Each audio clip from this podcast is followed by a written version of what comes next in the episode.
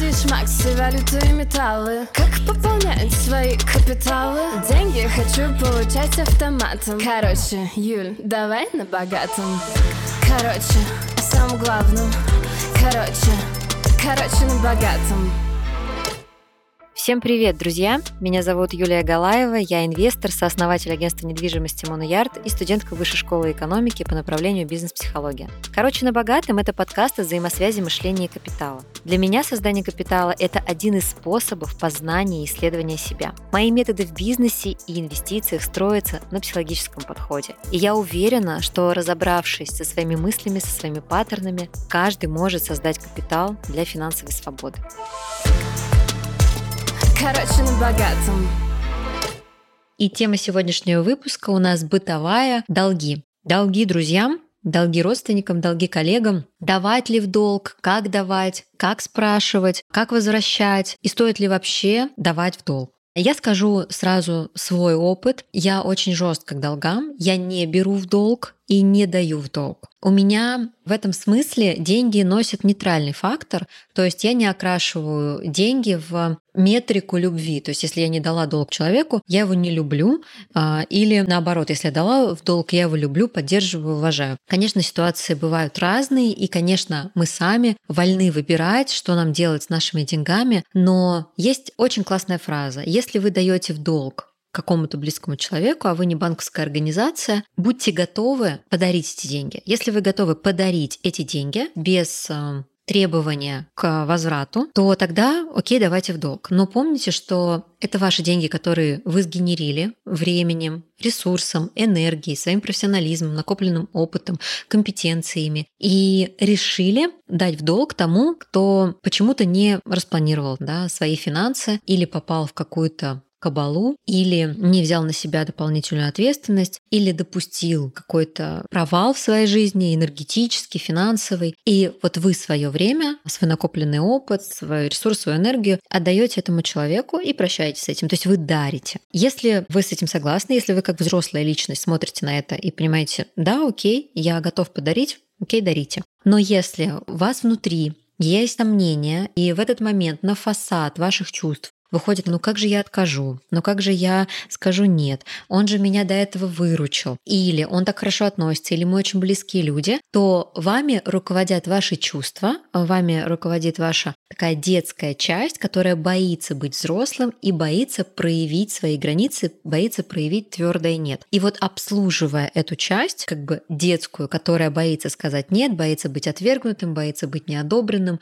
обслуживая эту часть, вы меняете свои деньги на обслуживание этой части. Это действительно так. Второй способ расставить границы – это самому не брать в долг, или если вы берете в долг брать это под расписку под процент, и делать то же самое со своими знакомыми или приятелями, друзьями и даже родственниками под процент. Когда человек приходит в банк, он берет деньги под процент. То же самое и с распиской. Делайте это с распиской, с паспортными данными, когда вы сможете обратиться в полицию. А очень многие на бытовом уровне говорят, ну я же все равно в полицию не пойду. Но если вы не пойдете в полицию, тогда не нужно играть ради игры. Если вы не пойдете в полицию, если вы не примените этот документ, если вы все равно провалитесь в стыд, то не нужно брать эту расписку, а нужно учиться отстаивать себя и себя не предавать. То есть, когда у вас спрашивают в долг, вы вы задаете себе вопрос, ну как же, а я не обижу этого человека, а я его не предам, а себя вы в этот момент не обидите, а себя вы в этот момент не предадите, а свое время, не предадите, а своих детей, которые нуждаются в капитале, а которым эти деньги могут, кстати, пассивно сконвертировать на будущее их образование или на будущую недвижимость или на ваш пассивный доход. Вы в этот момент себя не предаете, у вас нет других способов эти деньги инвестировать или истратить, или просто подержать на счете, потому что вам так безопасно безопасней.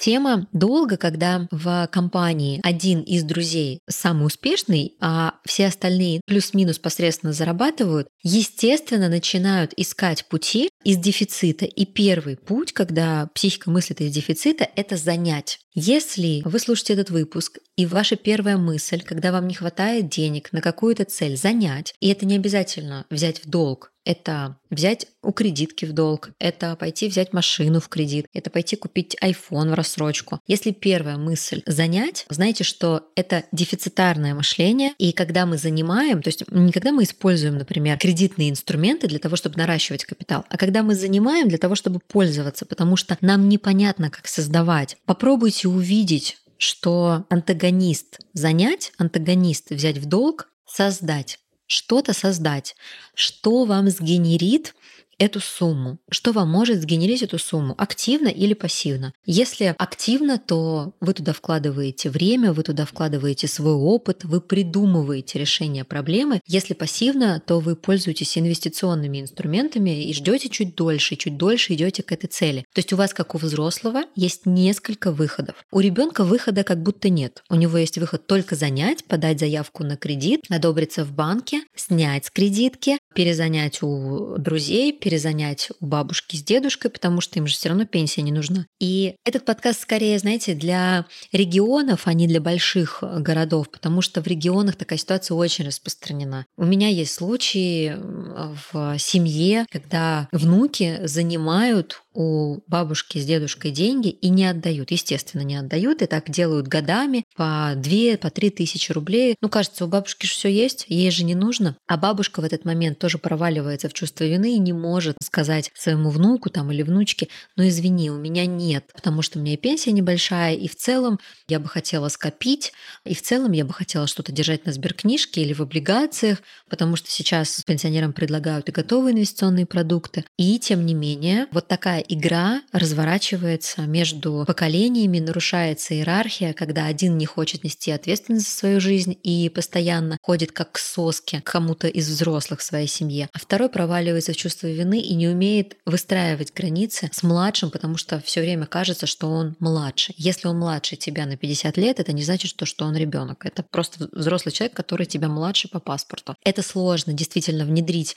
в умы, в психику пожилого поколения, поэтому пожилое поколение поколение часто помогает, особенно в регионах, своим семьям. Но если мы начнем с себя, и пожилое поколение достаточно быстро перестроится. Если не брать в долг, а наоборот помогать, если наоборот благодарить старшее поколение, если у вас есть финансовые ресурсы, такое желание, то это очень быстро перестраивает паттерны мышления. В завершении нашего короткого выпуска я бы хотела сказать, отслеживайте у себя в первую очередь чувства, которые возникают по отношению к деньгам. Хотят у вас взять в долг или хотите взять в долг вы, потому что чувства и рождают наши действия. Когда мы хотим занять, как будто у нас нет другого выбора, как будто бы мы сами себе его ограничиваем, а он есть. Когда у нас хотят взять в долг, и мы не можем сказать «нет», мы тоже себе запрещаем другой выбор, а он всегда есть. Дотягиваем всегда себя до взрослого для того, чтобы сказать нет и новой заявке по кредиту, и сказать нет тому, кто просит в долг, а потом вам еще и стыдно претендовать на ваши деньги, хотя были там определенные договоренности. Вот чтобы не создавать себе таких игр, не тратить на них ресурс, потому что в любом случае вы туда инвестируете свое время, свою энергию, вот чтобы не тратить, выстраиваете свои отношения в первую очередь с самим собой и отслеживаете свои чувства.